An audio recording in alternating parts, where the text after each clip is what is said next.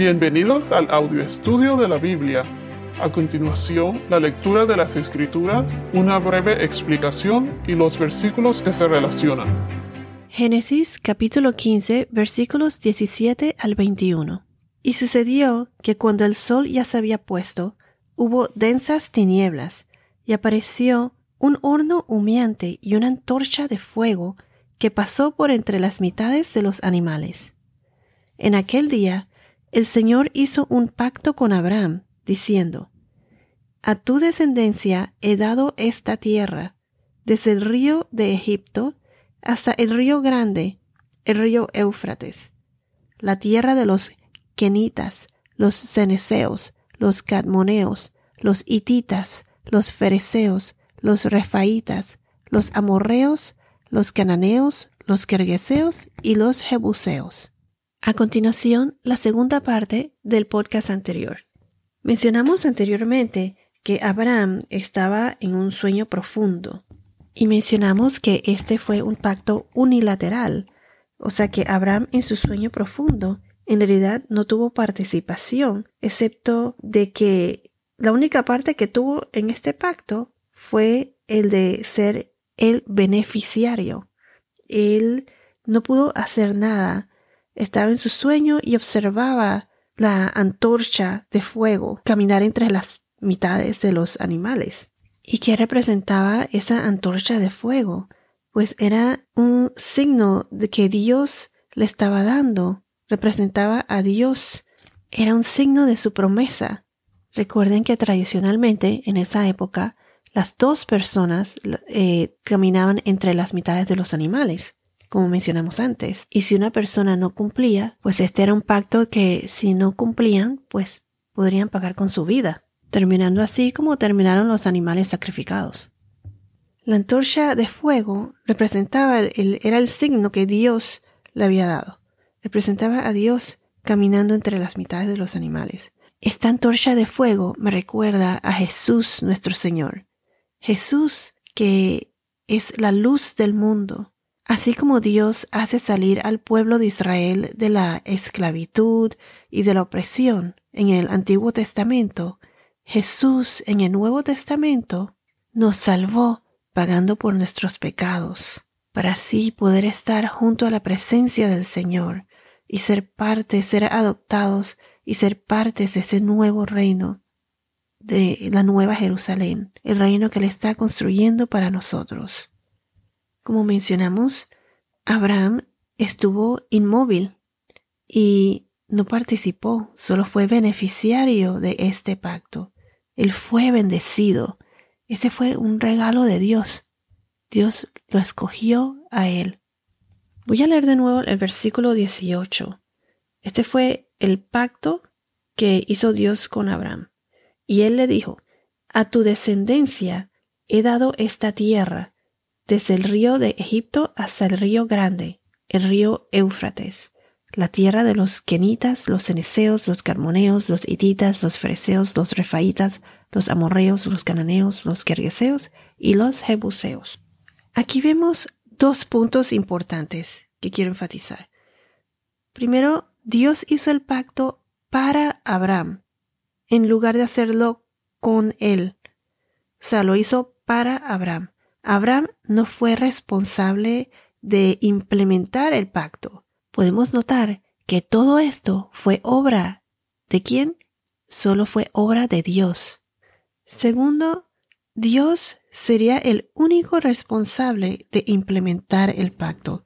Si no funcionaba, entonces no sería culpa del hombre o de Abraham, sino que sería la infidelidad de Dios.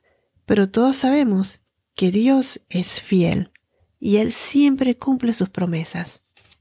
Este pacto dependía del propósito y del poder de Dios, no del hombre. Dios tomó toda esa responsabilidad. Abraham no recibiría completamente la tierra. Vamos a ver que no fue por su pecado, sino porque los pecados del pueblo pagano aún no eran lo suficientemente grandes para juzgar. Dios no le dio la tierra a Abraham inmediatamente. Eso tomó tiempo. A pesar de todo el tiempo que tomó, Abraham creyó en él y creyó en sus promesas. Dios guiaría a su pueblo a una tierra donde más tarde se convertirían en esclavos. Y como nos dicen en Génesis y Éxodo, Dios vigila de cerca a su pueblo y juzga a la nación que se opone. Si vamos a Sofonías capítulo 1 versículos 14 al 16, Sofonías 1, 14 al 16 nos dice así. El libro de Sofonías se encuentra en el Antiguo Testamento, donde aparecen todos los profetas, en esa sección. En este libro de Sofonías nos ah, demuestra eh, la justicia del Señor, la justicia de Dios y también el amor que Él tiene por su pueblo, la restauración de Israel. Dice así, Cercano está el gran día del Señor, cercano y muy próximo el clamor del día del Señor es amargo. Allí gritará el guerrero. Día de ira aquel día, día de congoja y de angustia, día de destrucción y desolación, día de tinieblas y densas sombras, día nublado y de densa oscuridad, día de trompeta y grito de guerra, contra las ciudades fortificadas y contra los torreones de las esquinas. Traeré angustia sobre los hombres y andarán como ciegos porque han pecado contra el Señor. Su sangre será derramada como polvo y su carne como estiércol. Estos versículos demuestran la, la ira del Señor sobre Judá. Dios, como dije, Él vigila de cerca a su pueblo y Él juzga a la nación que se opone.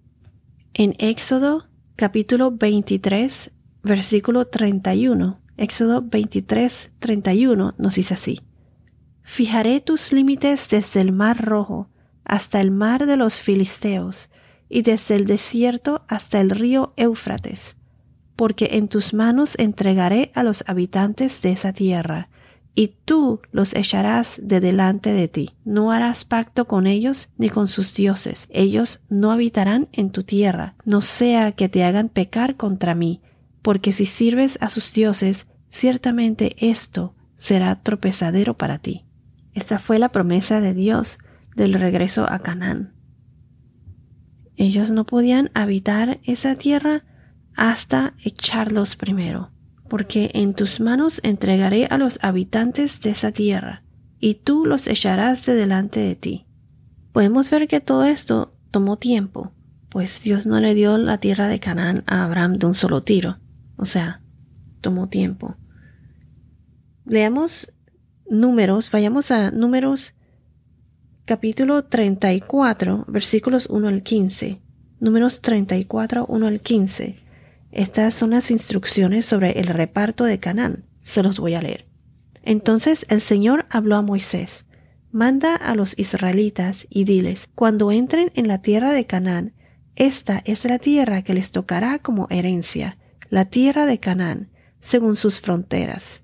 Su límite sur será desde el desierto de Sin, por la frontera de Edom, y su frontera sur será desde el extremo del mar salado hacia el oriente. Luego, la frontera de ustedes cambiará de dirección del sur a, la subida de Acrabim y continuará a Zin, y su término será el sur de Cades Barnea, y llegará a Azaradar, y continuará hasta Asmón, y la frontera cambiará de dirección de Asmón al torrente de Egipto, y su término será el Mar Grande. En cuanto a la frontera occidental, tendrán el Mar Grande, esto es su costa. Esta será su frontera occidental. Y esta será su frontera norte. Trazarán la línea fronteriza desde el Mar Grande hasta el Monte Or.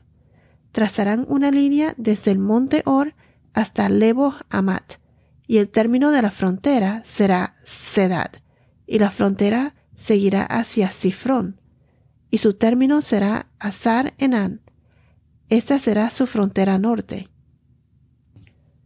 Para su frontera oriental trazarán también una línea desde Azar Enan hasta Sefam, y la frontera descenderá de Sefam a Ribla, sobre el lado oriental de Ain, y la frontera descenderá y alcanzará la ribera sobre el lado oriental del mar Cineret, y la frontera descenderá del al Jordán, y su término será el mar salado. Esta será la tierra de ustedes según sus fronteras alrededor.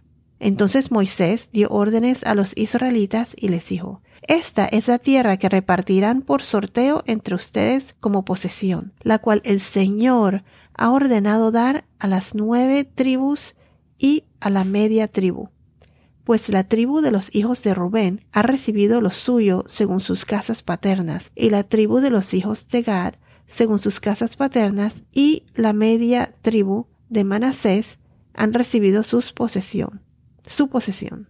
Las dos tribus y la media tribu han recibido su posesión al otro lado del Jordán, frente a Jericó, al oriente hacia la salida del sol. Aquí podemos ver entonces cómo fue que se eh, repartió la tierra de Canaán. Lo que quiero enfatizar aquí es que Dios juzgará a las naciones. Él es el Dios que también juzga. Y la tierra, de, la tierra prometida de Canaán sería entregada al pueblo de Dios. Veremos que con el tiempo los israelitas descendieron a Egipto y se convirtieron en esclavos. Y entonces, después de 400 años, Dios los sacó. Esto es lo que conocemos como el éxodo. Ahí Dios hizo otro pacto temporal con ellos, conocido como el pacto mosaico. Y más tarde, bajo el liderazgo de Josué, el pueblo derrotó a los enemigos.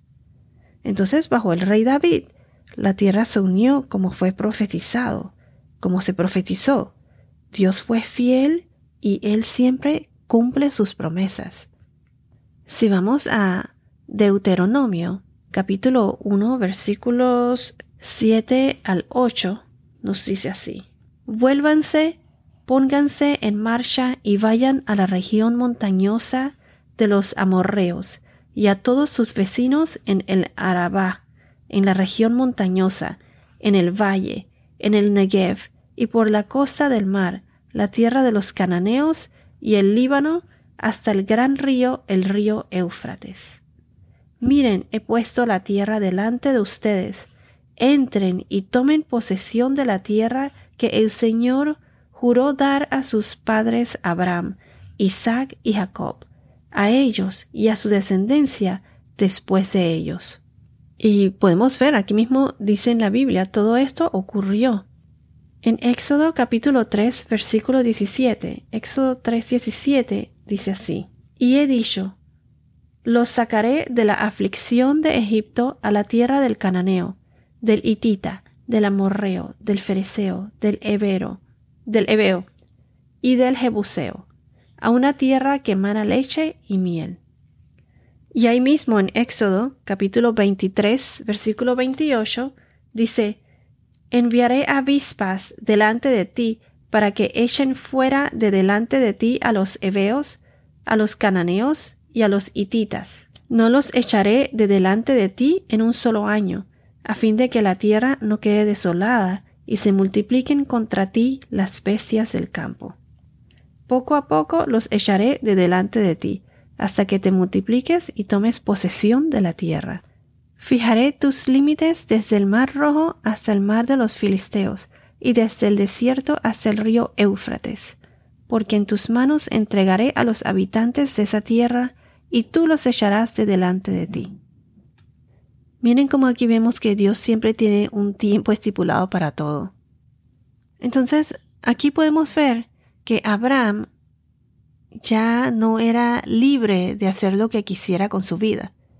Dios ató a Abraham a sí mismo a través del pacto. Abraham sabía que había un camino más grande que el que ofrecía el mundo y estaba dispuesto a confiar en el, en el Señor, a confiar en Dios. Y entonces, ¿cómo podemos aplicar todo esto? Pues Dios te manda a vivir bajo el nuevo pacto, a vivir según su estándar, no según el estándar de nosotros. Recuerden que estamos viviendo en un mundo que no es el de nosotros. Nuestra verdadera casa es con Dios, con el Señor. Nuestra verdadera casa no es este mundo, es la vida eterna en el reino de Dios.